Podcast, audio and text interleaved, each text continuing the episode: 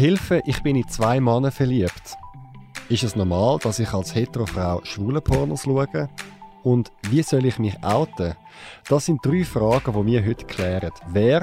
Das ist Anna Rosenwasser, Co-Geschäftsführerin der Lesbo-Organisation LOS und ich, der Alexander Wenger, Moderator bei der Zurich Pride. Was denken wir zu diesen Fragen jetzt? Das ist der Zurich Pride Podcast mit den spannendsten Menschen und den außergewöhnlichsten Geschichten. So bunt, so queer ist die Schweiz mit dem Alexander Wenger. Ich begrüße euch zu einem neuen Format, das wir hier ausprobieren wollen. Es heißt Mein queeres Geheimnis. Wir haben auf Instagram und Facebook euch gefragt, was ihr so viele Fragen ans Leben habt und die wollen wir heute anonym beantworten. Und für das begrüße ich Anna Rosenwasser. Herzlich willkommen. Sally, mega schön, dass ich da sein. Wieder. Ja, ja, willkommen zurück. Wir beantworten jetzt zusammen Fragen zu Liebe, Sex und Queerness. Und zwar beantworten wir das als Privatpersonen und nicht als Vertreter bei dir jetzt von der Lesbo-Organisation los, bei mir von der Zurich Pride, finde ich mal im Sinn. Voll, voll. Wir sind da als einzelne Menschen mit unseren Rucksäcken und unseren Meinungen. Wie fest tust du dich eigentlich mit so Fragen, so Beziehungsfragen auseinandersetzen? Wie gern? Ähm, eigentlich mit nichts lieber. Also mein absolutes Lieblingsthema im Leben ist Anziehung in allen Formen. Und zwar nicht nur im Job, sondern also meine Gespräche mit Freundinnen bestehen genauso aus diesen Themen. Also mein Lieblingsthema ist, meine Freunde WhatsApp Nachrichten von Männern zu zeigen und zu überlegen, was hat er damit gemeint. okay, also die Spielregeln sind ganz einfach. Und zwar haben wir da auf dem Tisch 14 Kärtchen, die noch verdeckt sind. Die hat unser Produzent Kevin Burke vorbereitet. Wir beide wissen die Fragen nicht. Und wir werden jetzt die Fragen abwechslungsweise anstellen und dann unseren Senf dazugeben. Und entweder sind wir uns einig oder wir streiten, wir schauen einfach. Gut, let's go. Wir fangen an mit Frage 1. Ich lese dir vor. Okay. Ich bin schwul und hatte Sex mit dem Bruder meines besten Freundes. Er ist hetero und möchte, dass ich, dass ich es niemandem erzähle. Ich weiß nicht, wie ich mit dieser Situation umgehen soll. Was soll ich machen? Moment, ich habe eine Frage. Mit er ist hetero, ist da der Brüder vom besten Freund oder der beste Freund? Das weiß ich nicht. Aber ich nehme an, dass der, ah, der Brüder. Brüder von seinem besten ja. Freund hetero meint sie. Mit Männern schlafen als Mann ist jetzt nicht das heterosexuellste, was du machen kannst. Ähm, und die Frage ist, was soll man machen, weil der Brüder möchte nicht, dass es jemand erfährt. Ich weiß auch nicht, was die Person meint. Die Frage ist eben halt, wie hat er Gefühl für den? Mhm. Ich glaube, er meint das, soll ich meinem besten Freund sagen, dass ich mit seinem Bruder geschlafen habe. Hey, grundsätzlich, wenn jemand sagt, bitte erzähl niemandem, dass wir etwas miteinander haben, dann muss man das respektieren. Also es fällt einem sicher mega schwer gegenüber einem besten Freund, aber völlig klar, wenn der Bruder sagt, erzähl es niemandem, dann hat man das zu respektieren.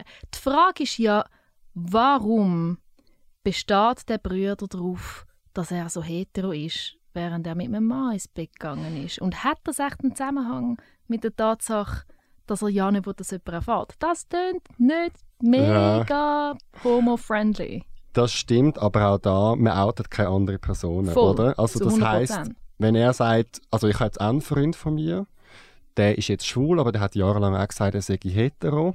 Wir alle so, mhm. Mm aber ich finde auch da, ich habe ihn nie gedrängt, sich zu outen oder zu sagen, komm, du bist doch schwul, weil wir alle ja auch mal in dieser Phase waren, wo wir nicht Voll. gewusst haben und wir hätten es, glaube alle nicht gut gefunden, wenn jemand anders vorgepresst wäre. Hey, ja, nicht jemand anders outen gegen dieser Person ihren Willen, aber vielleicht mal eine Frage stellen. Vielleicht mal im privaten Gespräch die Frage aufbringen, wie, wie nimmst du deine Heterosexualität wahr? Wie kannst du das vereinen, damit dass du gerade mit einem Mann geschlafen hast? Vielleicht mal als, als Freund, als nahestehende Person mal eine Frage stellen, fände ich easy. Oder findest du das auch schon zu viel? Ah.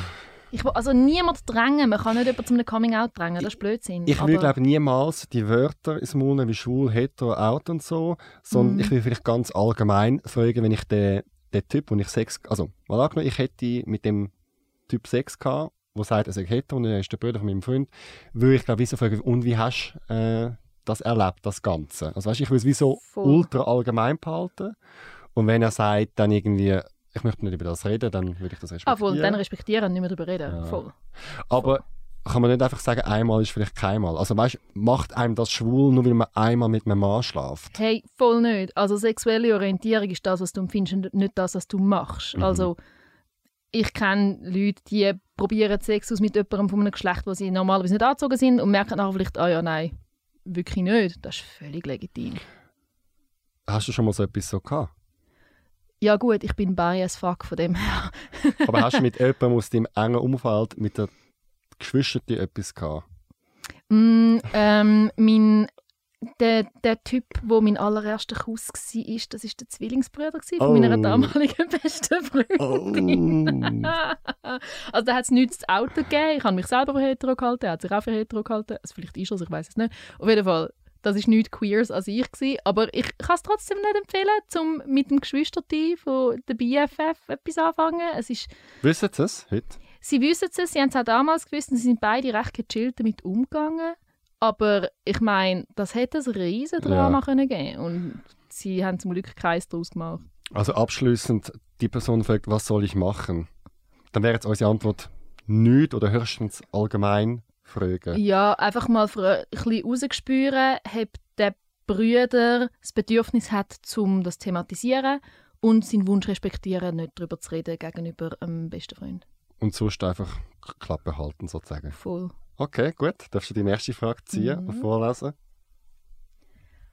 Was haltet ihr von der Oberflächlichkeit in der queeren Community und wie geht ihr damit um? Hattet ihr selber schon mal das Gefühl, ausgegrenzt zu werden innerhalb der Community? Okay, gut. Dann wäre jetzt wieder die Frage, was ist oberflächlich? Ähm, ich persönlich empfinde die Community nicht als oberflächlich. Ich finde, also meine meisten Freunde habe ich in der, aus der Community sind. Vielleicht meint er gewisse, also er oder sie, meint vielleicht gewisse Teil oberflächlich, vielleicht das Datingverhalten auf gewissen Apps oder so. Mhm. Oder dass es im Ausgang vielleicht einfach ums Aussehen geht.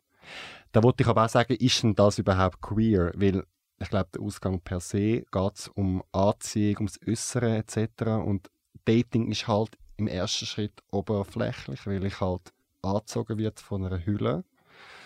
Ähm, ja, es würde mich jetzt ein bisschen wundern, was die Person genau meint. Also ich verstehe die Frage nicht ganz. Ich sage mal, nein, ich empfinde die Community nicht als oberflächlich.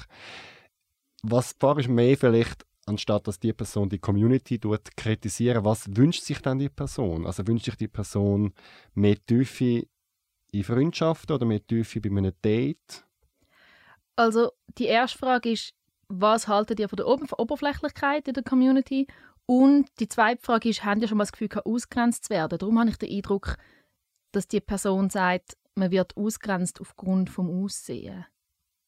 Weil Mhm. ich stimme dir zu, aufs Aussehen achten, finde ich voll kein Problem. Ich finde es mega schön, haben wir die Freiheit, zum uns gestalten und entscheiden, wie das wir aussehen. Und ich finde es etwas Unschönes, zum Aussehen von anderen Leuten können schön finden und abfeiern. Und das eigene Aussehen abfeiern. Das finde ich auch schön an unserer Community, dass man das kann. Aber die Person sagt offenbar, dass es aufgrund von Aussehen Ausgrenzung gibt in der Community. Aber ist das Erlebst nicht du das menschlich? Nicht so? Also ist das nicht etwas, wo halt leider zum Menschsein gehört, dass Menschen Gruppen bilden und andere ausschliessen? Also ich frage mich, wie, was ist jetzt Queerness an dem Ganzen? Ich finde, es kann eine Aufgabe sein für die queere Community, zum Ausgrenzung kritisieren und verhindern und aktiv bekämpfen, wo man sonst bei Menschen hat. Klar ist Ausgrenzung menschlich, aber wir können dagegen ankämpfen, dass es Ausgrenzung gibt. Also wo ich muss ähm, beipflichten, ist ähm, die Ausgrenzung in den Datingportalen. Also ich habe zum Glück bin ich nicht mehr auf denen, weil ich mag das nicht mehr, das Grinder-Zeug etc. Aber ich mag mich noch die Zeit erinnern, wo gestanden ist, ähm, no Asians, no Blacks, no Femmes. ich habe keine gemeint, Schwarze, sie, ja, keine Asiaten, keine weibliche Männer.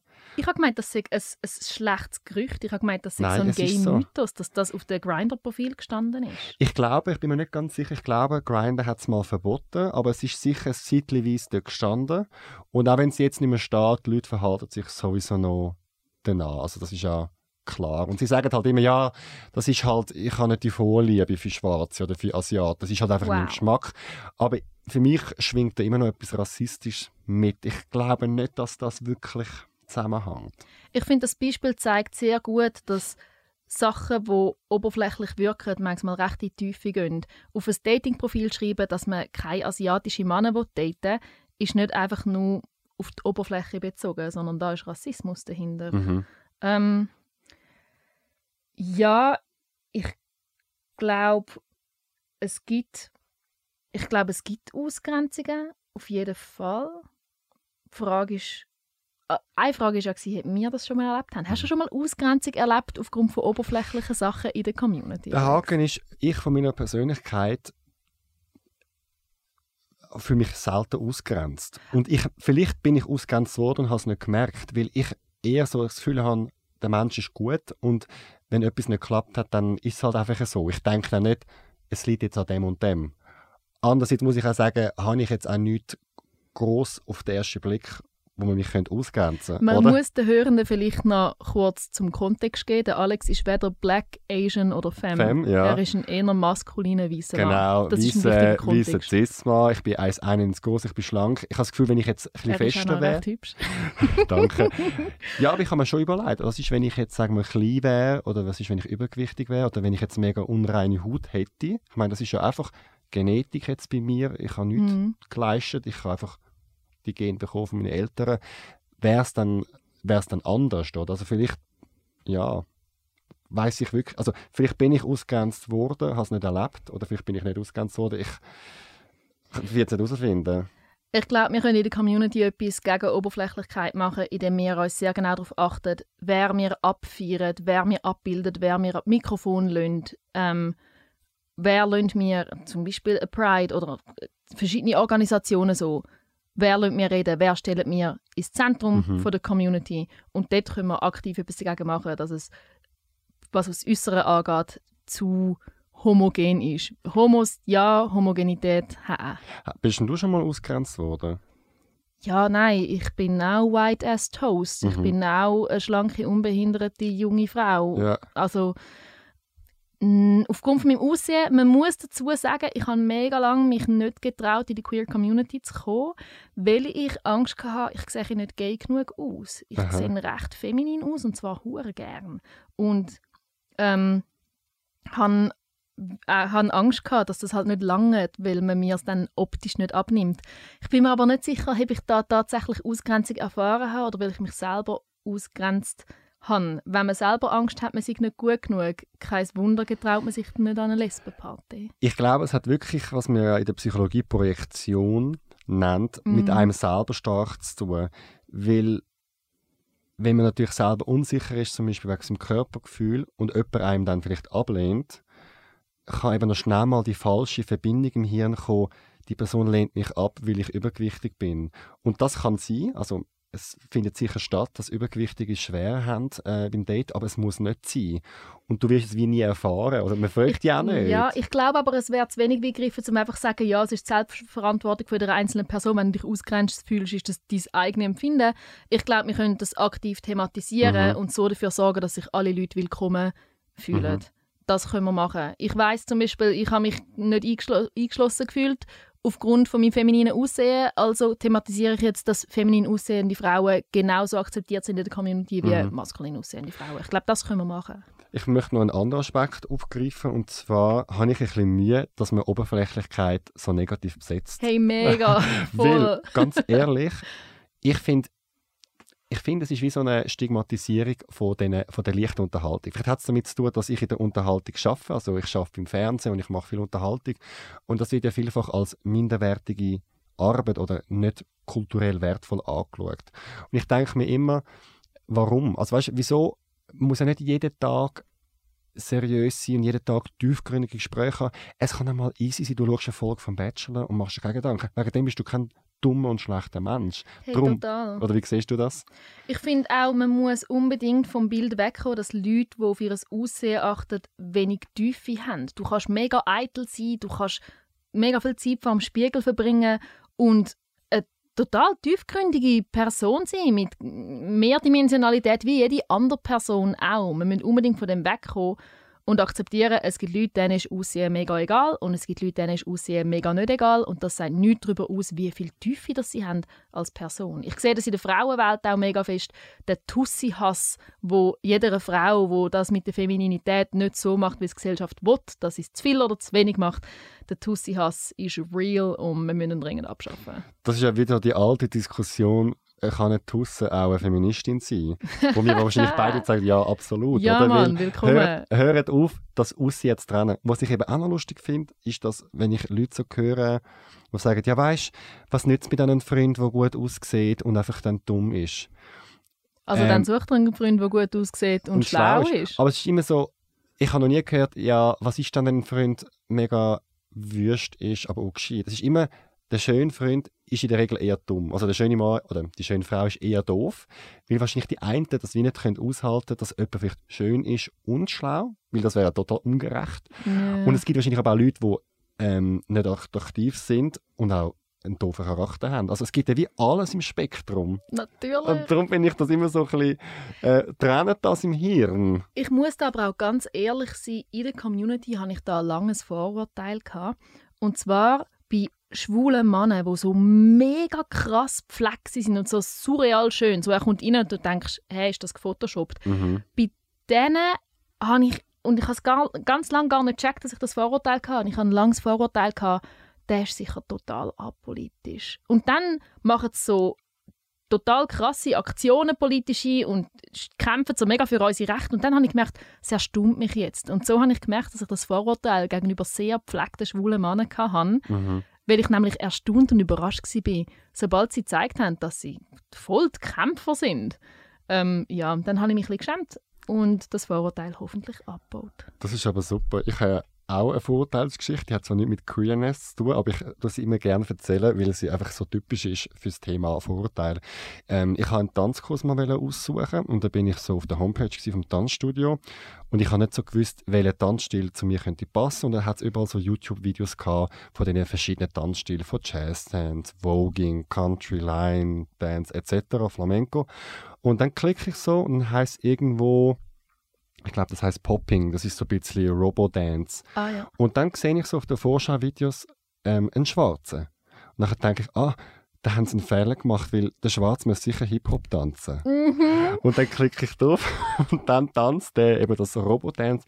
Dann habe ich wie gemerkt, fuck, ich kann so Stereotypen, ähm, der Schwarz muss Hip-Hop tanzen, wie der Schwarz im Datingleben muss der aktive Partner sein, der Schwarz ist der männlich. Und ich habe mich so geschämt, aber gleichzeitig habe ich gedacht, gut, wenigstens habe ich es gecheckt noch und verbreite den Unsinn nicht mehr weiter. Voll. Voll. Ja, ich glaube, also wir müssen das mega bewusst sein. Oberflächlichkeit und Ausgrenzung aufgrund von Oberflächlichkeit ist halt nicht einfach nur Vorliebe, sondern es sind amix viel größere Systeme von Ausgrenzung dahinter und das muss man erkennen und dann Haben wir jetzt die Frage beantwortet? Ja, ich glaube. Also wir sind ein bisschen eskaliert, aber wir haben sie beantwortet. Wolltest du mal die nächste Ja, genau, ich stelle die nächste Frage. Also, was denkt ihr über Freundschafts-Plus-Beziehungen? Kann man eine Beziehung und eine Freundschaft-Plus-Beziehung gleichzeitig haben? Okay, das sind zwei Fragen. Vielleicht zuerst, was denkt ihr über Freundschaft Plus? Ich glaube, ich bin froh, dass der Begriff Freundschaft Plus aufgekommen ist. Ähm, zu Anfang von meiner Schlampenzeiten hat es den Begriff noch nicht gegeben und ich hätte ihn, glaube ich, noch gerne gehabt. Ähm, die Welt tut ja gerne so, als gäbe es nur Liebesbeziehung und Freundschaft. Und vielleicht noch so völlig seelenlose Sexbekanntschaften. Ähm, und ich begrüße alle Zwischenformen, die es gibt und alle Namen von diesen Zwischenformen, weil ich immer froh bin, wenn man ähm, Begriff hat für die Tatsache, dass es viel, ganz, ganz, ganz viele unterschiedliche Formen von miteinander sein und miteinander etwas haben gibt. Findest du, man soll mit den Leuten reden, im Sinne von, haben wir jetzt ein Freundschaftsplus? Mm, Ich weiß, man hat ein bisschen Schiss, dass das die ganze Spannung zerstört und so, aber letztendlich ist es immer besser, weil wenn unterschiedliche Erwartungen da sind, dann wird irgendjemand enttäuscht. Mhm. Also lieber sagt man nach dem ersten Mal Sex, hey los, ich möchte im Moment nicht mehr wie Freundschaft plus und enttäuscht die andere Person oder erfreut die andere Person, als dass es, das Gespräch stattfindet vier Monate später, wenn die eine Person bereits überlegt, was sie in den Verlobungsring eingravieren will. Die Frage ist eben, muss man es überhaupt definieren, wenn niemand fragt, was wir genau haben?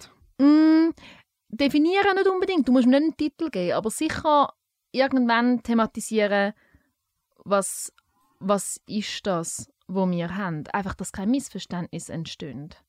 Also ich meine, man kann ja auch etwas miteinander haben und schon uh, hart crushen Mhm. und das Gefühl haben, das wird jetzt etwas, das entwickelt sich jetzt in eine Richtung. Und dann ist es vielleicht ganz praktisch, wenn die andere Person ein Wort hat da dafür, dass es voraussichtlich keine Beziehung wird, aber man eigentlich Bock hat, um sich zu sehen, Zeit miteinander verbringen und vielleicht auch miteinander Sex zu haben. Und wenn die andere Person dann sagt, hey, für mich ähm, ist das eher, ich bin eher offen für eine Freundschaft plus, ist das für mich gesunde Kommunikation. Ich bin eben jetzt seit einem Jahr Single. Ähm, darum habe ich vorher mir nie Gedanken gemacht über Freundschaft Plus, weil ich in einer Beziehung war. Ähm, ich finde es noch eine Herausforderung, das Freundschaft Plus, weil ich von meiner Struktur her eigentlich der wäre, was gerade am Anfang will definieren aber Mhm. auch aus der Angst, weil ich ein bisschen, äh, nicht gerne Kontrolle abgebe. Und äh, Freundschaft Plus ist ja schon wieder etwas definieren. Ähm, und ich frage mich aber, ob es nicht doch besser ist, das einfach so lange wie möglich offen zu behalten, weil auch wenn du sagst, also auch wenn wir zwei würden jetzt abmachen, wir haben eine Freundschaftsplus, es können ja immer noch romantische Gefühle bestimmen, äh, aufkommen. Also es ist überhaupt keine Versicherung. Es ist überhaupt nicht Nein, Fixes. aber kein Beziehungslabel ist eine Versicherung. Auch. Monogamie ist keine Stimmt. Versicherung. Es gibt eben leider keine Versicherung fürs Herzli. Es ist ein bisschen mühsam. Also von dem her, ich glaube, du hast einen guten Punkt vorher gesagt, ähm, die Erwartungen, oder? Das heißt, wenn der eine äh, die Erwartung hat, oh, ich bin jetzt am Daten und äh, ja, ich, ich stelle mir mehr vor und die andere Person denkt sich, für mich ist das nur Sex, dann ist es gut, weil dann man vielleicht diese Enttäuschung ähm, die vorwegnimmt, dass man es früh klärt. Andererseits, vielleicht ist auch die Frage, ob die Person, die sich anfängt, Gefühle zu entwickeln, vielleicht in der Verantwortung ist, das dann für sich zu klären, in welche Richtung das es geht. Also es liegt ja an beiden, das zu klären, nicht nur an jemandem. Ja, voll. Und es gibt eine einfache Regel, die so ein bisschen kontraintuitiv ist. Sex und Beziehungen werden normalerweise besser, wenn man darüber redet. Ja, das stimmt. Es hat dann noch eine zweite Frage. Kann man eine Beziehung und eine Freundschaft plus Beziehung gleichzeitig haben? Ja, wenn man das anständig regelt. Die Frage ist dann, ob das einfach eine offene Beziehung ist. Ja, eh. Wieso nicht, Ja. wenn man fair ist zu allen? Ja. Ja, also wenn man das, ähm, also ich habe mal eine offene Beziehung gehabt. Drei, also die letzten Beziehungen sind die letzten drei Jahre offen gewesen. Und ich habe dann, wenn ich an einer Party Mann kennengelernt habe, recht früh dann amigs gesagt, damit du es weißt, ich bin in einer offenen Beziehung.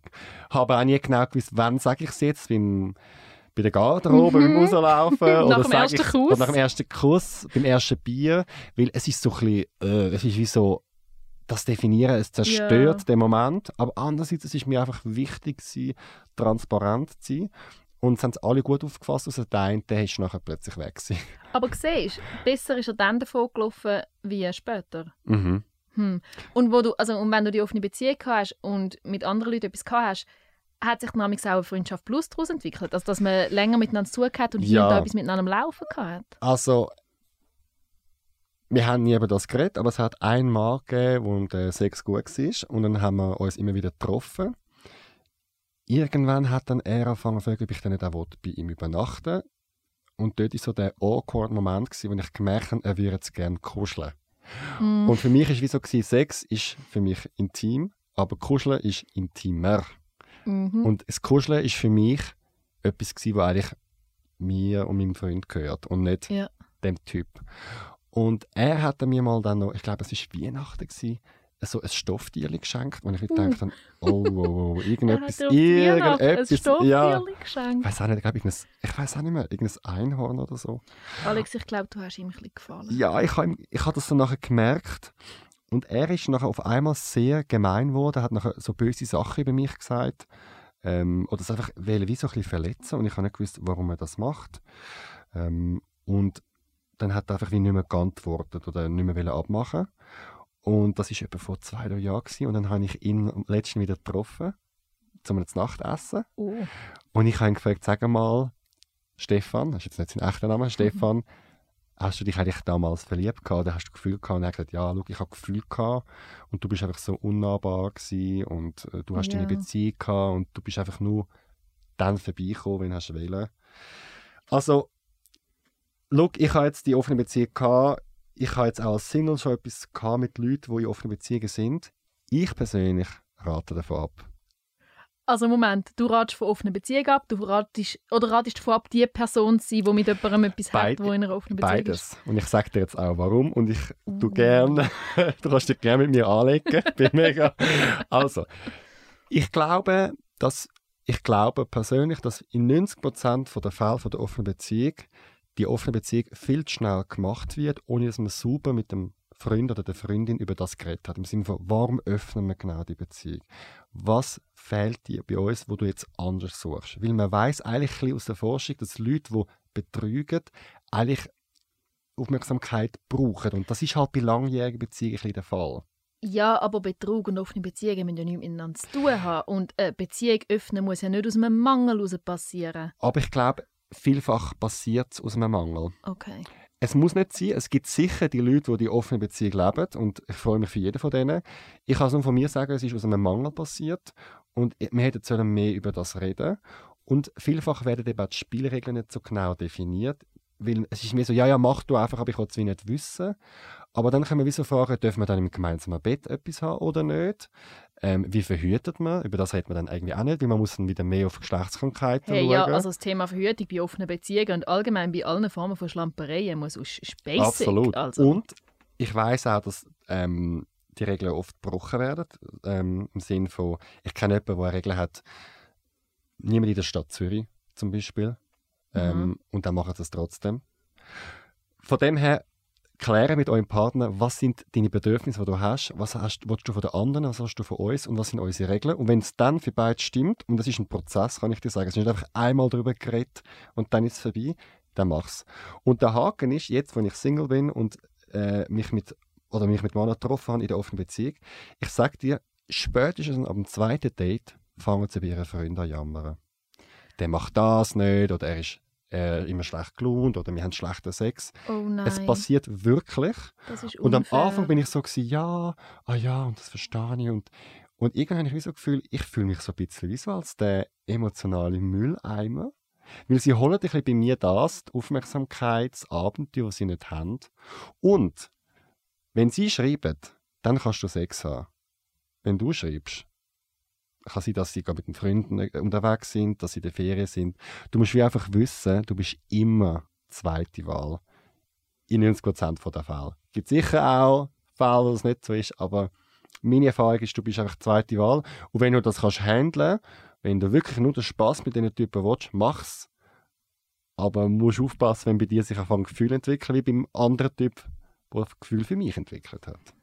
Ich glaube, man kann eine offene Beziehung so leben, dass nicht andere Leute Zweite sind, sondern dass jede Person ihren eigenen Stellenwert Mhm. hat. Ob der Stellenwert ein mega schöner One-Night-Stand ist oder eine Freundschaft plus, wo man jemanden total gern hat und immer wieder sieht, das ist offen. Aber ich glaube, es ist möglich, eine offene Beziehung zu führen, wo niemand das Gefühl hat, man stöße auf einem Rangtreppli und hätte gerade Zweite gemacht. Kannst du dir das vorstellen, offene Beziehung? Ja, ja, ich kann mir sehr viel, äh, sehr viele äh, abenteuerliche Beziehungsformen Okay. vorstellen. ja, aber schau, ich persönlich kann nur sagen, für mich ist es gut gewesen, die Erfahrung jetzt mit diesen Mann in offenen Beziehungen. Ich glaube, wenn ich wieder an so einen Mann ankomme, wenn ich Single bin, dann überlege ich mir kurz, glaube nur schnell, was will ich? Also will ich jetzt einfach Spaß haben oder einen schönen Abend und mache mir keine Gedanken, dann ist es okay, oder? Aber sobald ich irgendwie merke, nein, eigentlich bin ich bereit für eine ernste Beziehung, dann muss ich glaube einfach die Finger davon lassen. Hey, voll, aber das gilt ja irgendwie für jegliche Beziehungsformen, dass man sich fragt, was möchte ich, was möchte ich nicht und wie fest widerspricht das oder entspricht das den Bedürfnissen Ja. von der anderen Und Person. auch wieder dein Mantra, redet drüber. Ja, voll. Mein Mantra, reden über Sex und Beziehungen macht den Sex und Beziehungen besser. Gut. Kommen wir zur nächsten Frage. Ja, nächste Frage. Du darfst sie ziehen. Mhm. Mm, okay, Alex, mich nimmt da ähm, deine Antwort sehr wunder. Wie können zwei Frauen verhüten? Oh Gott. Oh, Ich muss Wie ein zugeben- ich muss sagen, ich bin 110% schwul und ich, es ist es, wie kann ich das nicht diskriminierend sagen, aber es stoßt mich wirklich auch ab. Also es ist so, ich liebe Frauen über alles. Meine besten Freundinnen sind Frauen, aber ich wollte wirklich will wirklich das nicht sehen. Wie verhütet Frauen? Die Frage ist eben, ich meine, ihr habt ja ein paar Vorteile, oder? HIV ist ja extrem schwer zum Übertragen, oder? Bei lesbischem Sex. Da sind wir Schwulen mit dem Analverkehr wirklich mehr gefährdet. Ähm, wie verhütet, also ich weiß einfach, dass es ein Lecktüchli gibt, wo man sich vor Geschlechtskrankheiten schützen kann. Aber ich nehme an, man küsst sich ja auch vorher und so kann man ja auch gewisse Sachen übertragen. Wie verhütet ja, ich glaube, nur mit dem, mit dem Lecktüchli. Ich, ich, ich kläre mich auf. Ich weiß nicht weh. Und ich frage mich auch, vor was muss man dann sich schützen bei euch? Also, ihr seid ja so privilegiert mit den Geschlechtskrankheiten. Das ist so schwer zu übertragen. Ähm, ja, prove me wrong, bitte. Ähm, also, zuerst mal die Frage und jetzt auch deine Antwort geht es halt einfach von Cis-Frauen aus. Ähm, also im Fall von zwei Cis-Frauen ist statistisch zum Glück fällt sehr vieles weg, wo bei anderen Geschlechtern ähm, irgendwie könnte anfallen. Also von Krankheiten bis hin zur Schwangerschaft müssen wir uns da auch statistisch gesehen einfach wahnsinnig viel weniger Sorgen machen. Mhm. Das ist gut. Ähm, allgemein kann man man kann die Händchen benutzen, die zum Beispiel Tätowierer haben, oder einfach mhm. so die, die feinen Gummihändchen ähm, zum Fingern, also einfach zu allen Formen von, von Penetration. Ähm, bei Sextoys muss man aufpassen, also Kondom benutzen und Sextoys. Ja. Ich weiß noch, als ich noch nie Sex hatte mit Frauen, eine enge Freundin von mir, die lesbisch war, sie ist immer noch lesbisch, ähm, hat ein Kondom gehabt, ihrem Partner. Und ich so, für was brauchst du das Kondom? Und sie so, ähm, ah, okay. Äh, Lesben braucht im Fall auch Kondom. Ähm, Kondom an Finger, Kondom über Toys, ähm, Kondom aufschneiden, zum jemanden lecken, Okay, aber das heißt, es geht um die, also wenn man zum Beispiel gemeinsam würde ein Sextoy nutzen und sich das einführt, dass man dann so etwas überträgt, anal oder vaginal, dass das dann das Problem ist. Genau, oder das Sextoy vorher schon mit anderen Leuten benutzt hat oder so. Genau, aber also das Sicherste, was du machen kannst, ist einfach dich regelmäßig testen lassen, falls du wechselnde Sexpartnerinnen hast ähm, und dann das kommunizieren, dass du ja dass du negativ bist in all diesen Belangen oder dass du positiv bist in ein Belangen. Ja, das finde ich eigentlich die wichtigste Form von, von Verhütung. Unter. Was ja noch ist, ist ja die sogenannte HPV-Impfung, die ja empfohlen wird, bevor man überhaupt anfängt mit Sex. Also ich habe jetzt die Impfung letzte Woche gemacht. Eigentlich sollte man die schon vorher machen, weil es gibt, glaube ich, neun verschiedene HPV-Viren, wo du dich kannst, also HP-Viren in dem Fall, wo du dich kannst äh, impfen dagegen, weil man das recht einfach äh, glaub, beim Küssen oder sonst Kontakt überträgt und es dann verschiedene Formen von Krebs kann geben Aber das gilt für alle. Äh, von dem her, ja. Voll. Also, und für so Belange kann man bei der Los tatsächlich kleine Prospekte gratis bestellen und dann schicken wir einem ähm, das. Aber grundsätzlich gilt, lade dich hier und da testen, falls du umschlampst, ähm, kommunizieren, ähm, wie klein du bist ähm, und wenn es mega fremde Leute sind und du mega fest rumschlampst, benutzt doch Kondom für Absolut. Toys und deine Finger. Ich kenne nur Dr. Gay äh, für die Schule, wo man Fragen stellen kann. Wo kann man lesbische Fragen stellen? Ja, bei der Los. Ah, bei der Los. Kannst du die dann beantworten? äh, nicht nur, nicht nur. Okay, ich stelle die nächste Frage. First Dates. Ab welchem Date kann man eurer Meinung nach miteinander ins Bett hüpfen? Okay. Die Antwort wird sehr kurz. Du kannst miteinander ins Bett hüpfen, ab dem Moment, wo beide miteinander ins Bett hüpfen. Das kann sein nach mhm. fünf Minuten. Das mhm. kann sein nach fünf Jahren, im Fall von paar Lesben, die nie den ersten Schritt machen. das kann sein nach fünf Tagen, nach fünf Wochen oder nach fünf Dates. Oder nach fünf Sekunden. Whatever floats your boat. Ja. boat. Das stimmt. Ich finde auch. Das Einzige, was ich hinzufügen ist, ich glaube, es bleibt einfach eine Spannung um, wenn man nicht gerade ins Nest geht. Und einfach, dass man das weiß. Nach wie vielen Dates gehst du mit jemandem ins Bett, ähm, Alex? Es kommt darauf an, was du als Dates bezeichnest. Also wenn du, wenn ich zum Beispiel in die Heldenbar gehe und ich bin in Stimmung oder ich gehe ins Heaven oder eben in einen, sonst eine Party und ich lerne jemanden kennen und küsse ihn auf der Tanzfläche, dann kann schon sein, dass äh, ich den mit heimnehme oder zu ihm heimgehe. Wenn ich aber jemanden so date, weil ich ihn zum Beispiel über Instagram kennengelernt habe oder Tinder, äh, wo ich früher viel aktiv war und wo ich vielleicht eines Tages auch wieder mal drauf sein dann muss es nicht sein beim ersten Date, dann kann es dem zweiten oder dritten sein. Weil dann muss ich sagen, dann bin ich wirklich auch an dir als Mensch interessiert und ähm, dann ist es für mich okay, dass es nicht beim ersten Mal ist. Ähm, ich habe mal letztens ein lustiges Date gehabt. ähm, wir sind zuerst kurz Nachtessen, es war mega gut. Gewesen. Ein mega schöner Mann, gleich alt, hat alles gestimmt. Und dann habe ich irgendwann so, äh, ich bin ein bisschen, ich glaube schon ein bisschen angetrunken, in seine Hand genommen und ihm irgendwelche Komplimente gemacht, was er für schöne Hände hat. Und dann bin ich gerade so geblieben. Und dann habe ich so gesagt, ja, gehen wir zu mir heim. Ich wohne in der Nähe. Und dann sagt er, ja schon, aber ich schlafe nicht beim ersten Mal. Und dann sage ich, ist kein Problem, wir können einfach ummachen. Und dann hat er mir so lachen und gesagt, ist gut, ummachen ist okay. Also der Satz, ich schlafe nicht beim ersten Mal, heisst, ich habe keinen Sex Ja, beim ersten Date. Ja. Ist das so ein Prinzip von ihm? ja. Okay, easy. Also wenn, mit, wenn ihm mit dem wohl ist, dann ist es super. Ja. Cool kann er das so Und kommunizieren. ich habe es noch spannend gefunden. und dann haben er einfach hure hart gemacht und dann ist er heim. Mhm. Wow, okay. das ist Hm. Heim. Ja. Und dann haben wir dann nochmal ein Date gehabt. Ähm, und dort haben wir dann etwas gehabt miteinander. Und dann ist, es, dann ist so die Magie weg gewesen. Kann passieren. Muss man natürlich sagen, solange man einer Person nicht näher kommt, kann man natürlich alle Träume und Fantasien Ja. haben. Aber es gibt Leute, die sind nur schon so gut im Knutschen, geschweige denn beim Sex, dass es besser ist, wie alles, was man sich vorher vorgestellt hat. Kannst du Also, aufhören, wenn das Knutschen gut ist? Ich verstehe die Frage nicht, wieso soll ich aufhören, wenn etwas gut ist? Also bitte.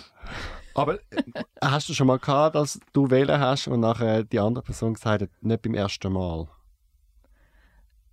Mm, ich glaube nicht. Also ich habe schon ganz viel mal Personen, die einfach finden, so und jetzt ist da ist meine Grenze und dann ist so, okay, easy, gute Nacht oder okay, easy, wir reden einfach. Das ist natürlich völlig in Ordnung. Aber jemand, der aus Prinzip gefunden hat, nicht. Nein, ich glaube nicht. Nein. Finde ich aber völlig okay. Also sobald man, sobald man sich selber genug gut kennt und weiß, was das einem gut tut und mit was einem wohl ist, finde ich es gut, wenn man das, wenn man das sagt. Mhm. Was ich nicht cool fände, ist, wenn Leute würden sagen, beim ersten Mal, beim ersten Date gerade rummachen oder Sex haben, ist irgendwie schlampig, ich bin nicht so billig oder so. Für diese Art von Slut-Shaming habe ich absolut Mhm. keine Toleranz und so jemand würde ich jetzt auch nicht daten. Ja. Nicht, weil die Person nicht mit mir schlaft am ersten Date, sondern weil ich eine Abwertung von promiskuitivem Verhalten nicht cool finde. Ja. Also, ich finde, um auf die Frage zu kommen, ich finde, es ist beides in Ordnung. Beim ersten Date Sex haben, beim ersten Date nicht Sex haben. Ähm, und es ist wirklich, ich will empfehlen, könnt mal beides auch ausprobieren. Weil es ist einfach eine andere Aufregung, jemanden nochmal zwei oder dreimal sehen, äh, wenn man noch nicht alles weiß. Das kann auch aufregend sein. Also von dem her, wenn ihr eins von beiden Verhalten habt, dann das andere mal machen. Also wenn ihr das Prinzip habt, dann habt doch mal Sex beim ersten Date und schaut doch mal, wie es dann ist. Also, also könnt doch mal das andere ausprobieren. Und das Lustige ist, ich habe mal äh, auch mit einem umgeknutscht. Der ist extra aus Deutschland auf Zürich gekommen. So ein mit dir rumknutschen, wow, Nein, du musst für ein gut Date. sein. Wir haben es aber nicht definiert, was es ist. Und dann haben wir uns geküsst und das Lustige ist, dann haben wir auch alles ausgezogen und bis auf die Unterhose und dann hat er mich noch so ins Bett hineingezogen und dann hat er gesagt irgendwann, äh, hey, hey, hey, ich bin eine Lady. Und das Wow. Lustige ist gefunden, ich hätte zwar gerne weitergemacht, aber in dem Moment habe ich gesagt, okay. Und dann sind wir wieder in die Stube und wir haben uns noch parat gemacht, wie wir zusammen an einer Party sind. Ähm, und nach der Party aber ist er dann genug betrunken gewesen, dass er dann trotzdem Also hat er wollen sagen, mit «Ich bin eine Lady», dass er, dass er zurückhaltend ist? Ja, wahrscheinlich hat er gemeint, er sei kein billiges Flittchen. Wow. Aber weißt du, Also so Leute One mit Love für Prinzipien. billige Flittchen, weißt du? Ja, ich finde auch, äh, äh, man kann stolz sein auf das, was man ist. Ob man jetzt ein Schlamp ist oder kein ist, ist beides in Ordnung. Ich finde es einfach nur lustig. Ich habe keine Prinzipien. Also ich bin wie so, ich fühle es ja dann, will ich mit der Person weitergehen oder nicht. Mhm, voll. Und wieso muss ich Prinzipien haben, wo ja nachher die Leute eh brechen? Weil er hat es ja gebrochen und wir haben dann nachher etwas gehabt. Und ich habe dann nachher Ja. nicht gesagt, hehehe, oder? Ja. Ja. Ähm, bin ich dran? Nein, du bist dran, damit. Ähm, ich bin drauf voll. Okay. Frage 6. Ich bin weiblich, hetero und schaue gerne Gay-Pornos. Denkt ihr, das ist verrückt? Wie denkt ihr über das Thema? Frage, also was mich, jetzt, was mich da interessiert, ist, wie oft machst du es? Also ist es Schon. wie so, ist es eine Masturbationsvorlage, ist es regelmäßig? Das würde mich jetzt noch interessieren. Nein, also, Meinst du, es ist mehr so? also, Also- was meint sie mit Gay, meint sie schwule Pornos? Oder meint Vermutlich meint sie schwule Pornos, ja. sie, du, who cares schlussendlich? Also weißt es ist, du bist die vor dem Internet, wen interessiert es? Äh, warum ist es dir wichtig, dich als hetero zu definieren, frage ich mich da mehr. Wieso kann sie nicht sagen, weiß auch nicht. Aber es ist ja, also, ich wünschte, man hätte mir früher noch beigebracht, dass das, was dich als Fantasie anmacht, überhaupt nicht muss ein direkter Hinweis sein, was du in echt mhm. gern machst. Also das, was dich erregt, wenn du es dir selber machst, die Pornos, die du schaust, die haben, müssen nicht unbedingt ein direkter Hinweis sein, was du in dem echten Leben willst machen, wirst machen oder kannst machen. Das heißt, du kannst straight as an arrow sein und trotzdem die ganze Zeit schwule Pornos schauen. Das ist völlig easy. Ist sie dann wie vielleicht ein Heteroman, der Lesben-Pornos geil findet?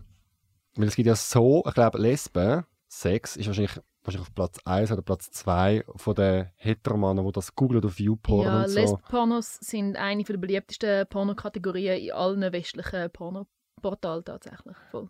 Aber ich frage mich eben, was da der Reiz ist. Ich glaube, beim Mann ist der Reiz, dass er dabei sein will und die zwei Frauen beglückt. Also er ist wahrscheinlich nicht ein Teil. Unbedingt. Also manchmal ist der Reiz von Pornografie einfach zwei hotte Leute oder mehr hotte Leute beim Sex zuzuschauen, ohne dass man Teil ist davon. Also wie gesagt, was du bei Pornos gut findest, muss überhaupt nicht mit deiner, deinen eigenen Aktionen zu tun haben. Darum würde ich dir einfach sagen, ja, das ist völlig easy, nein, das ist nicht verrückt, have fun, ich bin froh, hast du deine Porno-Kategorie ja. gefunden. Also normal ist es auf jeden Fall. Ähm, es ist auch sehr häufig übrigens, ja, es ist, ist nicht das erste so? Mal, wo ich das höre. Ja, ich kenne recht viele Leute, wo, Frauen, ähm, wo, wo Ich kenne auch Heteromannen, die schwule Pornos schauen.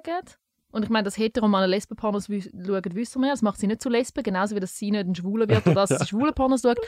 Ja, ich kenne ganz viele Leute, die Pornos schauen, die nicht ihrer sexuellen Orientierung entspricht. In dem Sinne, ich kenne auch Lesben, die Hetero-Pornos schauen. Ich kenne auch Lesben, die schwule Pornos schauen. Es ist einfach so, hotte Leute beim Sex zuschauen kann auch dann heiß sein, wenn man selber nicht jemand von ihnen ist.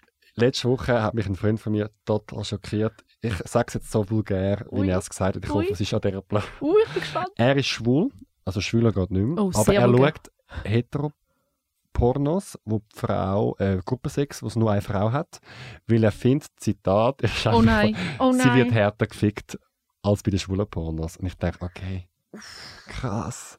Ich verstehe dich null, weil äh, ich muss das wirklich nicht haben. Ähm, aber ich habe auch eine Freundin von mir, die das sagt. Ähm, sie hat es gerne, wenn es hart ist. Das ist überhaupt nicht so. Ja, eh, also ja. jedem Tier kann sein Pläsier ja. Vielleicht hat es ja noch einen anderen Grund. Äh, sind ja einfach wie generelle Pornografie eher attraktive oder große Männer oder muskulöse oder große Schwänze. Vielleicht ist auch das, was sie fasziniert und weniger vielleicht die Interaktion zwischen den beiden Männern. Hey, voll. Manchmal geht es auch gar nicht um die sexuelle Orientierung oder um Geschlechter, sondern um Verteilung von Dominanz und Unterwürfigkeit, wo einem scharf macht. Das ist mhm. auch mega legitim. Sorry, meine Antworten werden immer richtig gehen von Vielfalt, völlig ja, legitim, genau. du bist nicht komisch, Anziehung ist etwas Gutes, gönn lieb und ja. verantwortungsvoll um miteinander. und was ich eben sage, was ich eben finde, bei den schwulen Pornos ist es eben, finde ich, viel gleichberechtigter als bei den Heteros, weil die beiden Männer oder wir Männer können ihre Sexualität wechseln zwischen aktiv und passiv Können Heteros eigentlich auch, wenn sie mal ein bisschen außerhalb der Box Ja, aber machen es nicht. Ich finde, Missionarstellung ist wahrscheinlich 80% gefühlt. Also weißt, ich habe das Gefühl, die Rolle die Leute sind so gefangen in ihren Rollenbildern. Ja, ich glaube, Niemand doch da mehr Gedanken machen über dem. Es gibt so viele Annahmen über schwulen Sex und Lesbensex. Also es wird so häufig gefragt, wer ist bei euch die Frau oder wer ist bei euch der Mann? Und ich denke, Kollege, hast du noch nie überlegt, dass die Aktiv- und die Passivrolle oder die Dominantrolle irgendwie geschlechterunabhängig kann praktiziert werden? Mhm. Mach mal, mach mal ein bisschen Führerschein im ja. Liebesleben, Alte. Ja, ich glaube, durch das, dass wir, das ist ja, ich glaube, das ist das Gute von unserer Sozialisierung, weil unsere Eltern uns leider nichts beibringen über das, was schlecht ist in der Coming-out-Phase, ist dann wiederum gut nachher in der Sexualität, in der Beziehungsform, weil es gibt wie so keine Normen, die für uns gelten. Oh, Moment. Aber wird nicht immer vom maskulinen Typ angenommen, dass er der Top ist und von der Butch und dem Tomboy angenommen, das dass stimmt. sie top und dominant ist. Das, das ist stimmt. für mich auch ein mega Aber ich kann Norm. sagen, und die kann man auch stimmt. durchbrechen. Ja, ich ja. kann dir auch sagen, dass das stimmt. also machen wir die nächste Frage. Thema Body Positivity. Meistens sind es wir selber, die eine falsche Vorstellung von dem haben, was unser Gegenüber von uns erwartet. Was findet ihr besonders toll an euch selber und an anderen Menschen? Oh, das ist ein riesiges Thema. Wow. Aber es ist ein gutes Thema. Body Positivity. Was findest du toll an dir und was findest du toll an den anderen? Wow, ähm, das könnte ein separater dreiteiliger Podcast Ja, sein. voll. Ich liebe meinen Körper. Ich könnte stundenlang darüber reden, was ich an meinem Körper gut finde. Fang Und ich könnte stundenlang darüber reden, was ich am Körper von anderen Leuten gut finde. Mache ich auch. Ähm, Wenn wir es beschränken, Dann wenn wir uns auf drei Sachen je beschränken wir ja. uns auf drei Sachen. Okay. Ähm, aber jetzt, wenn du darüber nachdenkst, eigentlich auch noch easy intim. Ich muss ein bisschen überlegen. Ähm, ich habe an meinem Körper gern, dass er kann stark sein kann. Und ich finde es mega schön, um das optisch zu beobachten, dass wenn ich trainiere, dass man mein Körper das manchmal ansieht. Ich habe da mega Freude dran. ähm, das etwas sicher. Ich habe mega gern, dass ich Sommersprossen habe und dass ich im Sommer aussehe wie ein Malen nach Zahlen. Mhm. Ähm, und ich habe. Ähm, hm, was nehmen wir noch? Was nehmen ah, Ja, also, und äh, ich liebe meine Haare. Ich liebe die Tatsache, dass ich etwas kann pastellrosa färben kann, so viel ich will. Und drei Sachen, die du an anderen toll findest. Oh wow, schwierig, schwierig. Ähm, ich finde es mega schön, dass allgemein Haut so etwas Feines ist und man einfach so jemandem, also jemanden kann streicheln und es ist so unendlich fein, das ist so gut designt. Mhm. Ähm, das, ich habe mega gerne weiche Bäuche. Weiche Bäuche sind so gut. Den Kopf auf einen weichen Bauch legen ist etwas vom gehört. Besten, was man kann machen auf dem Planet. Ähm, und ich finde es, hm, ja, ja und ich finde es auch noch schön, wenn Leute tätowiert sind, weil viele Sachen an unserem, Kom äh, unserem Körper können wir nicht selber bestimmen. Ähm, und ein paar Sachen können wir selber bestimmen. Und Tattoos können wir selber bestimmen. Und das finde ich mega schön. Gut, dann sage ich auch noch drei Sachen. Ja, erzähl. Also, was finde ich an mir schön? Ähm, ich finde es toll, dass ich so groß bin.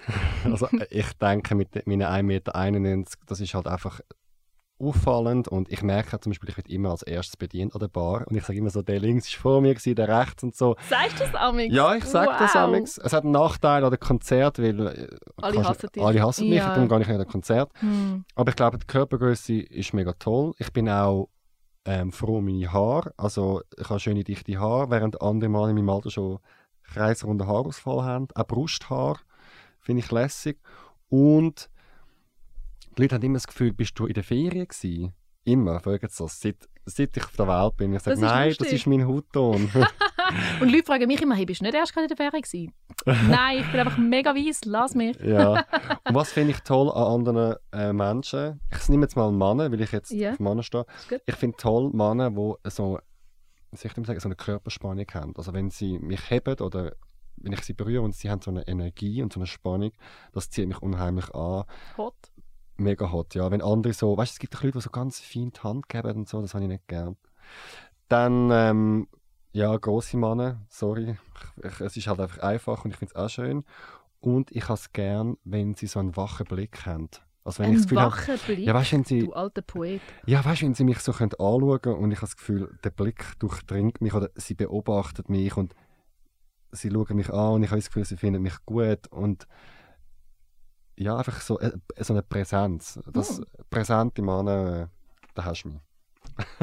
Okay. Du darfst die nächste Frage machen. Okay, die Frage Nummer 8.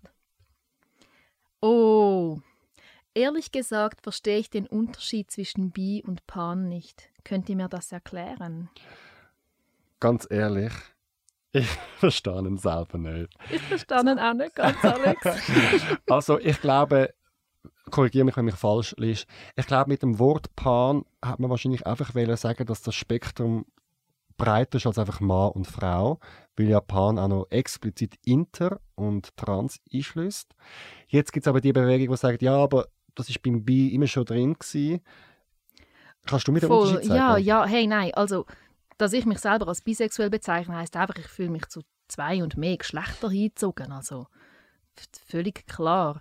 Ähm, ja, viele pansexuelle Leute ähm, definieren es so, dass sie sagen, ich fühle mich nicht zum Geschlecht hingezogen, sondern zu der Person.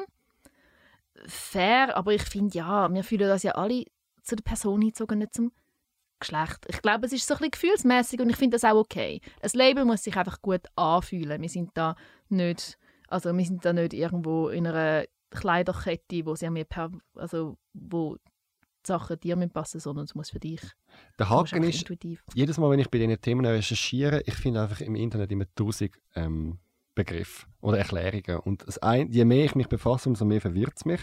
Weil es ist bei der Sexualität wie beim Duden. Weißt du, du kannst mhm. nachschauen, wo die Rechtschreibung ganz genau steht. Muss aber auch nicht so sein, ja. finde ich. Also bisexuelle Leute sagen, ich fühle mich zu zwei und mehr Geschlechter hingezogen. Pansexuelle Leute sagen, das Geschlecht spielt für mich keine Rolle und ich finde fair das, was sich für dich besser anfühlt. Ich habe mich auch mal als Pan, Pan bezeichnet und habe gemerkt, es fühlt sich für mich immer nicht ganz richtig an und Bi fühlt sich richtig an. Von ja, also von dem Der Unterschied ist nicht dran. Ich kann es in dem Fall nicht äh, abschließend beurteilen. Nö, müssen wir aber auch nicht. Okay, nächste Frage. Ich überlege mir, mich auf einer Dating-App anzumelden, um neue Leute kennenzulernen. Denkt ihr, das ist eine gute Idee? Was ist die schlimmste Dating-App-Erfahrung, die ihr gemacht habt? also ja, zu Dating-Apps. Ich finde Dating-Apps mega gut, weil man dort ähm, spezifisch kann kommunizieren was man möchte.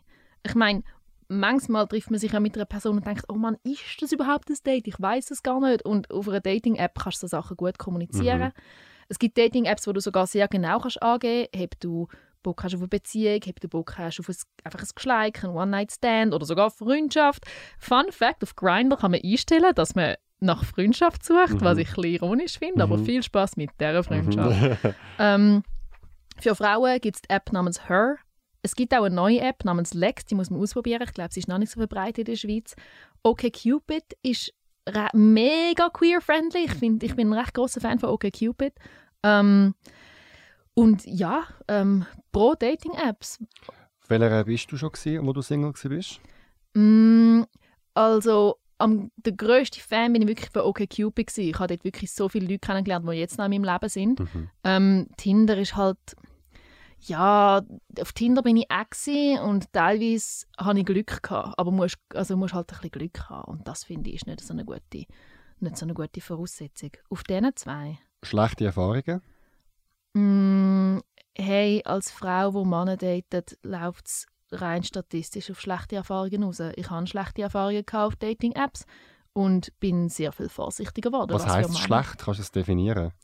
Hey, es gibt schlecht von lustigen Anekdoten, die man den Kolleginnen beim Apero erzählt und es gibt schlecht, wo Teil ist von einer Statistik. Also, also gibt es beides. Belästigung ähm, oder Gewalt? Ja, ja, oder? wirklich einfach, also wirklich Grenzüberschreitungen. Das gibt es beides und es ist beides häufig Teil vom Datingleben von Frauen, die Männer daten. So.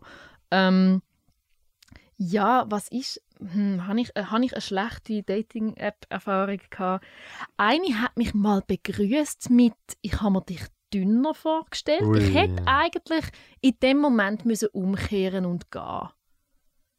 Also, ja. ich habe mir dich dünner vorgestellt. Ui. Ist jetzt wirklich wow. Das ist richtig asozial. Einfach nur wow.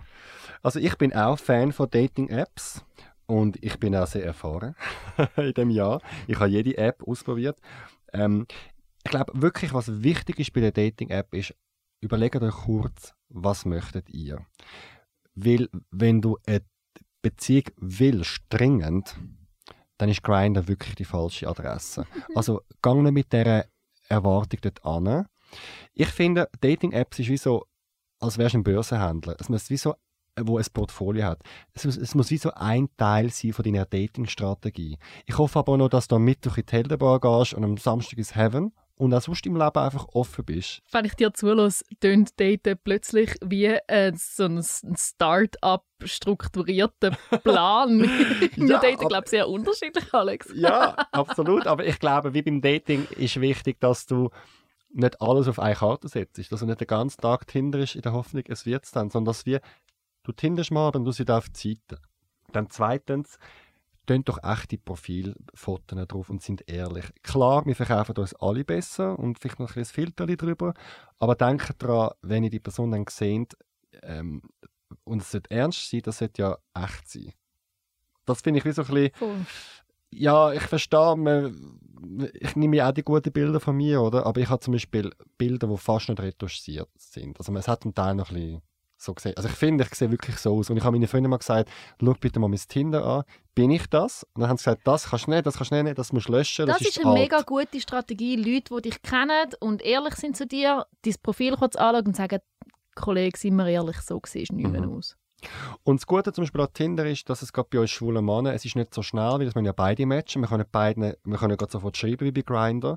Und es geht meistens über ein, zwei, drei Tage, bis du mal in einen Chat reinkommst oder mal auch abmachst. Das heisst, Tinder ist bei uns Schwulen ähm, ein bisschen ernster. Ähm, also es ist wirklich, ich glaube, es geht um Beziehung und Grindr ist recht eine Sex-App. Was nicht Mhm. schlimm ist, also wenn du das willst, dann geh auf Grindr. Ich habe einfach schon Diskussionen gehabt auf Grindr mit Männern, die irgendwie äh, geschrieben haben, niemand meint es ernst auf dieser Plattform. Ich sage ja, es tut mir mega leid, es ist aber so und vielleicht müssen wir über die Erwartungshaltung reden. Voll. Und ich bin genau das Umgekehrte. Bei, bei den Frauen ist es tendenziell eher umgekehrt, dass es weniger direkt ist, dass es sehr indirekt ist. Ich rate Frauen auf Dating-Apps, machen den ersten Schritt. Ich rate Frauen beim Dating allgemein, machen den ersten Schritt, ähm, anstatt einfach darauf warten, dass eure Traumprinzessin oder Traum Traumkönigin alle Schritte für euch macht. Und ich möchte noch einen Aspekt dazu hinzufügen. Sind ehrlich mit euch, ob ihr auf diesen Apps sind, weil ihr euer Selbstwert erhöhen Und ich rede jetzt mal von mir persönlich. Es hat äh, vor einem halben, dreiviertel Jahr eine Phase gegeben, wo ich wirklich sehr down war nach einer Trennung. Dann ein zweiter Tipp hat auch nicht geklappt. Ich habe mich wirklich als ganz allein in der Stadt Zürich gefühlt, wo nie mehr glücklich werden. Und ich habe einfach wie gedacht, jetzt könnte ich auf, also das sage ich dir jetzt, das habe ich damals nicht gecheckt. Ich könnte jetzt auf Grindr, ich weiß, dass das und das und das Bild gut ankommt, von Instagram, von meinen Freunden. Ich tue es drauf und dann habe ich meine x Nachrichten, die sagen, hey, mega herzig, bist ein Hübscher und so. Und ich weiß auch, dass gewisse Leute das auch bei Tinder so machen, dass sie alle Leute nach rechts wischen, Zum weil sie schauen, einfach wollen matcht. schauen, wer matcht, weil es wie so einen kurzen Dopaminschuss gibt. Ja. Darum sind ehrlich mit euch, meinen es ernst und möchten einen Menschen kennenlernen oder sind die dort, weil ihr die Bestätigung von anderen suchen? Weil das Zweite ist einfach gefährlich. Da stimme ich dir mega zu. Kannst du das nachvollziehen, dass man das macht? Ah, mega fest. Ich muss immer wieder mich an der Nase nehmen, finde Rosenwasser. Das machst du jetzt nur zur Bestätigung und es ist nicht gesund. Also so ich Instagram zum Beispiel. Ja, eh. Ja, klar. Es fühlt sich einfach mega gut an, wenn dir jemand sagt, du siehst schön oder hot oder cool. Ja. Aber, und das ist auch okay. Aber ähm, es kann nicht nur von außen kommen. Also ich muss, ja, oder wenn man es muss macht, dass man wenigstens ehrlich ist. Also zum Beispiel, ich habe letzte Woche gedacht, ich habe schon seit einem Monat nichts mehr auf Insta gepostet, ich poste mal wieder etwas. Und dann habe ich so gemerkt, okay, was wollte ich denn posten? Ein Sonnenuntergang, ein Essen? Nein, ich poste ein Foto, wo einem mein WhatsApp-Profilbild ist, weil auch viele Leute so geschrieben haben, hey, mega cooles neues Pick, das du hast. Das ist ein mega cooles neues Pick, das du Genau. hast. Und ich dachte, ach komm, das könnte ich drauf.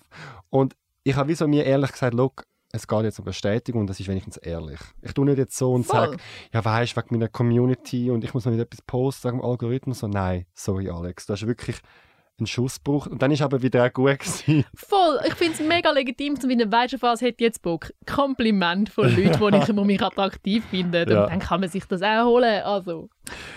Wir haben noch fünf Fragen, doch zuerst wollte ich euch noch etwas sagen. Gehörst du zu der queer Community und hast eine unglaubliche Geschichte, eine Meinung, die muss gehört werden oder das Erlebnis, das du mit der Community willst teilen Wenn ja, dann schreib uns jetzt und wird selber Gast im Zurich Pride Podcast. Du kannst uns erreichen auf podcast.zhpf.ch oder schreib uns deine Geschichte auf Instagram oder Facebook. Wir heißen dort Zurich Pride. Mehr findest du auch auf www.zurichpridefestival.ch. Die Folge wird produziert von Kevin Burke. Und wenn du willst, dass du erfährst, wenn die nächste Folge online ist, dann abonniere uns jetzt auf Spotify, Google und Apple Podcast. Außerdem gang in unsere Mediathek und los auch in andere Folgen rein. Ich habe zum Beispiel die erste Folge euch empfehlen, da geht es um Leonie und Sonja und sie haben mit einer neuen Methode können gleichzeitig Mutter sein vom kleinen Joshua. Wie das geht, erfahren die in unserer ersten Folge in der Mediathek. Zurück zu dir, Anna, im Spiel. Du darfst die Frage 10 ziehen. Wart ihr in der Schule geoutet? Und wie oute ich mich dort am besten? Ähm, ich habe mich in der Schule geoutet mit 16. Da bin ich in der Diplom-Mittelschule. Für die, die das nicht kennen, das ist schon eine Mischung zwischen äh, Gimmi und Sek, was es im Kanton Zürich gibt. Heute heisst das, glaube ich, FMS. Und ja, ich bin geoutet. Es sind aber auch nur, ja, wir sind 20 Schüler, gewesen, 18 Frauen und zwei Männer. Und ja, es ist überhaupt kein Ding. Ähm, es ist dann aber recht schnell das ganze Schulhaus, weil ein Schwuler mit 16 ist halt einfach noch eine News gewesen, damals vor 17 Jahren. Jetzt 33. Ähm, beim Auto habe ich einfach nur einen Tipp.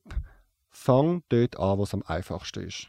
Weil Oh, Leute- das würde ich ja. auch sagen. Voll. Fang an, weil jedes Mal ähm, wird es einfach. Also ich habe zum Beispiel am Anfang noch gesagt, ich bin schwul und ich habe schwul so gar nicht richtig ausgesprochen, weil ich mich so geschämt habe. Und heute sage ich, ich bin schwul. Und es ist also schwul, es ist so hart, oder? Äh, von dem her fangen dort an, was einfach ist, wo ihr keinen Widerstand habt, wo ihr vielleicht wisst, die Person ist einfach mega offen. Und dann Schritt für Schritt einfach so weiterfahren. Voll. Ja, voll. Ich finde das ähm, ein mega wichtiger Aspekt. Outet euch bei den Leuten, die noch wissen, sie unterstützen euch und dann könnt ihr immer noch weitermachen bei denen, wo es ein, bisschen- ein bisschen anstrengender ist vielleicht. Ähm, weil an einer Schule kann es schon eine Dynamik geben, dass es nachher die ganze Schule weiß Mhm. und wenn es die ganze Schule weiß, kannst du stolzer damit umgehen, wenn du deine Squad hast, wo du genau weißt, sie stehen hinter dir. Etwas vom Schönsten an einem Coming-out an einer Schule ist, 10% von allen Leuten sind irgendwie queer. Das heißt, dann, wenn du dich outest, ermutigst du andere Queers zum auch sich selber sein und es ist eine mega gute Gelegenheit, um neue Freundschaften zu knüpfen Mhm. oder stärken. Ähm, das ist wirklich, und man zieht ja meistens andere Queers an Ja. und das Coming-out kann das noch verstärken. Darum ja zu Coming-outs an Schulen. Ähm, wie, das kann mega unterschiedlich sein. Es gibt zum Beispiel Leute, die sich an Schulen als trans outen und jemanden von Transgender Network ähm, herbeiziehen, um das auch gerade noch erklären, der Mhm. Schulklasse. Das finde ich zum Beispiel recht cool. Mhm. Ähm, aber es muss überhaupt nicht sein. Es gibt Leute, die machen einfach irgendwie, schreiben sie irgendwie auf Insta und fertig und Mhm. machen das nicht irgendwie in der Klasse. Ich glaube, das ist so, wie man das selber möchte. Wenn es um Trans-Coming-Outs geht, ist es halt relevant für die Schulklasse, damit man mit den richtigen Pronomen, dem richtigen Namen angesprochen wird. Wenn es um die sexuelle Orientierung geht, kann man noch eher ein bisschen variieren, weil es häufig gar nicht so eine große Rolle muss spielen. Mhm. Aber meine liebsten Coming-Outs an der Schule und anderswo sind natürlich immer die stolzen, queer as fuck. Am zusammen, ich bin so. Vor dem Mikrofon wie der Film. Zum Beispiel. Oder Ja. auch schon im ersten Jahr. ja. Dann wissen sie, woran sie sind. Also, ich habe es eben noch angenehm gefunden, dass ich dann Tag of the Town war, weil ich es dann nicht mehr machen Also irgendwann, am Anfang war es noch, hey, ich sage dir etwas, aber du darfst niemandem weitererzählen. Und irgendwann war es, ich sage dir einfach etwas und es ist mir egal, was du daraus machst. Und dann haben die natürlich das, hey, hast du schon gehört, im Fall Alex, im Fall der ist im Fall schwul, ah, was? Und so. Und ich habe es eben noch recht easy gefunden, weil es ist schon einmal durch. Und das Lustige war dann, ich bin dort so in einer Theatergruppe in Winterthur That's gay. Das ist sehr geil. Und äh, wir haben dann nachher, nach der Derniere haben wir alle auf der Bühne geschlafen. Also wir haben eine Party gemacht, haben wir auf der Bühne geschlafen und ich am Morgen verwacht ist einfach hinten jemand hat sich an mir angekuschelt. Was? Ja, ein und ein Mann? Mann. Und dann habe ich so gewusst, okay. Es hat eben auch, welcome also es hat auch, family. ja mega, und es hat halt auch den Vorteil bei Coming-Outs, was die sexuelle Orientierung angeht. Die Leute wissen dann, ob du auf ihrem Radar kannst sein oder nicht. Ja, Das ist eben auch noch nice. Ähm, ja, voll. gut, machen wir die nächste Frage. Wann können wir endlich heiraten? Ich verstehe nicht, warum das so lange dauert in der Schweiz. Würdet ihr heiraten wollen, wenn es möglich wäre? Ich habe in meinem Leben schon ein paar Mal heiraten. Ähm, Männer und Frauen. Ähm, ein Grund, warum es so lange dauert, ist, dass in der Schweiz viele mächtige Leute das nicht wollen. Ähm, darum ist es so wichtig, dass wir wählen gehen. Dass wir Leute wählen, die für die Ehe für alle sind und dass wir nicht einfach daheim bleiben und unsere Wahlunterlagen nicht einfach ins Altpapier rühren. Das ist relativ simpel. Es geht darum so langsam, weil politische Sachen in der Schweiz allgemein recht langsam gehen, weil immer ganz viele Leute das Recht haben, zu sagen, ich bin nicht einverstanden. Manchmal ist das gut, wenn das in unserem Sinn ist und wir können sagen, wir sind nicht einverstanden. Und manchmal ist es natürlich frustrierend, wenn Leute, die gegen die Ehe für alle sind, das so können, können sagen. Ja, Also, ja. stimme ich dir zu. Ich kann mir auch vorstellen, zu heiraten, aber ich überlege mir das dann, wenn ich jemanden habe. Und warum geht es in der Schweiz so langsam? Ja, es geht alles langsam in der Schweiz und ich verstehe, dass dort die Leute hässlich sind. Ich sage halt immer, look, mir ist das langsame System unterm Strich besser, äh, lieber, weil man hat dann einfach alle gefragt. Und man darf nicht vergessen, die Schweiz ist das erste Land, wo die eingetragene Partnerschaft hat aufgrund von der Bevölkerung, weil in den anderen Ländern ist einfach so die Regierung die das eingeführt hat und zum Teil hätte sich gar nicht Zustimmung gehabt. Und ich finde es gut, weil man sieht in den Ländern, wo man schnell kann Gesetze ändern kann, zum Beispiel eben Amerika, wo der, wo der Präsident wieder alles kann retour machen kann, wenn die Sachen nicht verankert sind, dann kann es wieder LGBT-feindlich wieder werden etc. Und das ist einfach gefährlich. Ich verstehe die Haltung, aber ich bin voll anderer Meinung. Ich sehe, dass es kann sinnvoll sein dass man jede einzelne Person fragt in der Schweiz, aber ich möchte nicht Menschen fragen, ob ich Menschenrecht verdient habe. Ja. Ich habe es verdient, um so genau so dürfen meine Beziehung leben, wie Leute, die zufällig hetero sind. Und ich habe absolut keinen Bock, um noch mehrere Jahrzehnte darauf warten, bis ich die gleichen Rechte habe. Für mich hat kann Gleichberechtigung nicht rausgeschoben werden. Und Ja. das gilt auch für Ich Politik. verstehe es mega. Ich sehe es nicht zum Beispiel in Amerika ist ja so, dass gewisse Staaten wieder die Abtreibung wieder verboten haben, nachdem sie erlaubt war. Und ich glaube, das ist einfach in so einem System, wo man schnell kann reagieren kann, ein bisschen die Gefahr, oder? Aber ich sehe den Punkt mega und ich, ich bin auch für die Ehe für alle und ich hoffe, dass die as soon as possible kommt. Und was halt wichtig ist, im Moment wird in der Politik diskutiert, dass sie einfach ähm, den Zugang zur Fortpflanzungsmedizin raushauen, was Mhm. mega wichtig ist, unter anderem für Frauenpaare. Und einfach einen Teil von der Ehe raushauen bei der gleichgeschlechtlichen Ehe geht halt nicht. Das ist nicht Gleichberechtigung, das ist halt eine Partnerschaft plus. Also das Einzige, was ich akzeptiere, ist, Mhm. dass wir eine vollständige Ehe für alle bekommen. Und ich habe keinen Bock mehr zum Warten. Verstehe ich. Du darfst die zwölfte Frage auftun. Ich muss schnell den Pulli abziehen, weil es so warm da Es ist mega warm. Okay, zwölfte Frage. Ich bin 18, Russin und ich habe keine Queers in meiner Umgebung. Meine Eltern sind nicht so offen, was die LGBTQ-Plus-Community angeht. Ich wollte euch fragen, ob ihr eventuell Tipps für mich habt, wie ich das Thema ansprechen kann. Uff, ansprechen. Ich würde jetzt mal zuerst die Welt erforschen. Ich will es noch nicht gerade die ansprechen, will ich jetzt einmal sagen.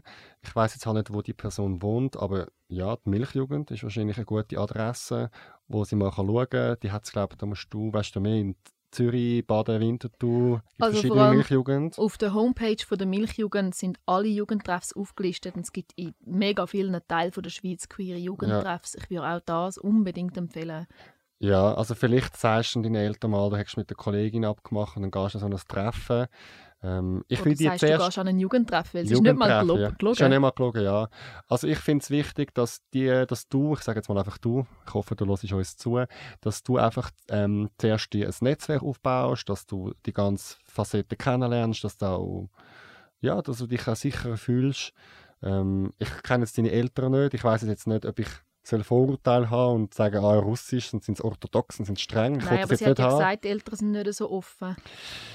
Ja, also fang doch mal an in einer Jugendgruppe, das ist ein guter Schritt. Oder Voll. die neue App Milchstraße. Genau, dort kann man auch, es gibt so eine neue App, es ist wie so der Purple Moon Ersatz Ja. Milchstraße, dort kann man in mega vielen verschiedenen Chats beitreten und Leute kennenlernen und alle Infos holen. Ja. Das kann ich auch mega empfehlen. Ja. Also ich stimme dir da voll und ganz zu. Zuerst sich der Community annähern und wie, dass man es in einem schwierigen Umfeld ähm, ansprechen kann dann als zweites folgen. So, die zweitletzte Frage. Help. Ich bin in zwei Männer verliebt. Sie sind beide komplett verschieden. Was soll ich machen? Wie kann ich mich am besten entscheiden? Why not both? Was denkst Ich finde, man kann immer überlegen, ob man in mehrere Leute möchte verliebt Kann man das? Es ist eine Option. Das kann man. Die Person kann es offensichtlich. Ja, Ähm, und sonst finde ich einen guten Maßstab, wer tut dir gut. Nicht, wer ist spannend und abenteuerlich und irgendwie edgy, sondern wer tut dir gut. Wer gibt dir das Gefühl, dass du daheim bist, dass du dich selber kannst sein ähm, Das ist meistens ein guter Kompass, mit wem dass man so eine Beziehung eingehen soll. ich würde gerne auch noch schnell eine Klammerbemerkung machen. Ich wollte jetzt dieser Person nicht vorwerfen, aber ich habe das Gefühl, es gibt vielleicht auch Leute, die das auch geniessen, von zwei Personen die Aufmerksamkeit Hey, zu bekommen. mega. Und die Frage ist eben, in was bist du verliebt? In die Aufmerksamkeit oder in den Menschen, oder? Wenn du das aber kannst ausschliessen im Sinne von, nein, schau, ich habe wirklich Gefühl und es ist jetzt einfach dumm gelaufen, dann ja, gebe ich dir recht. Und ganz ehrlich, Zeit wird es entscheiden. Weil ich bin auch schon so in einer Situation gewesen, wo ich, oder ich bin jetzt gerade so in einer Situation, Uh. wo ich einen Mann date, der noch jemand anders datet. Und ich habe irgendwie nach drei Monaten gesagt, look, für mich ist das nicht. Wenn du deine Aufzüge gemacht hast, kannst du dich bei mir melden, weil ich will monogam sein. Wenn du Poly bist, das darfst du. Oder was immer du bist. Ich will das nicht. Also von dem her, Zeit wird es auch ein bisschen entscheiden, weil es ist ein Irrglaube, äh, dass, dass sie, sie hat vielleicht momentan die Überhand, aber die zwei Männer werden vielleicht auch nicht ewig miteinander äh, Ja, voll. so Und mitmachen. der Mensch, der das fragt, der tönt so, als hätte er eigentlich keinen Bock darauf, zum weiterhin in zwei Männer verliebt zu sein. Mhm. Ich habe das Gefühl, er will sich eher entscheiden. Ja. Und dann, also, ja, vielleicht abwarten. Ich will noch etwas anderes gerne dazu sagen. Und du musst mir sagen, ob ich falsch oder richtig liege. Uh, schieß los. Ich denke, wenn du dir das musst überlegen kognitiv, sind beide nicht für dich. Yes, yes to the yes. Weil Ja, du fühlst es, wer für dich ist. genau. Also entweder dir gefallen beide so hart, dass du dir überlegst, kann ich nicht einfach mit beiden sein. Ja. Oder aber jemand überzeugt dich so, dass die Frage einigermaßen wegfällt. Da stimme ich dir voll zu. Weil die Frage ist mir sehr verkopft, das verstehe ich, ich bin auch ein Kopfmensch und darum ist meine neue Frage immer das Leben, was fühlst du dabei? Also was fühlst du bei deiner Arbeit, was fühlst du bei dem Freund? Fühlst du dich mittlerweile unwohl? Dann lass auf dein Gefühl. Oder fühlst du dich bei einem von diesen Männern vielleicht unwohl? Ähm, und sonst, wenn du halt dich bei beiden gut fühlst, dann musst du mit beiden über das reden und am Tisch zu dritten und wenn alle drei da mitmachen, ja, viel Spaß. du darfst die letzte Frage stellen. Okay, jetzt bin ich ja gespannt. Oh, schön. Die fängt mit einem ganz schönen Satz an. Ich habe mich an der letzten Pride verliebt.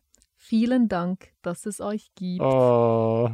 Ich wollte von euch wissen, was bedeutet für euch persönlich die Pride?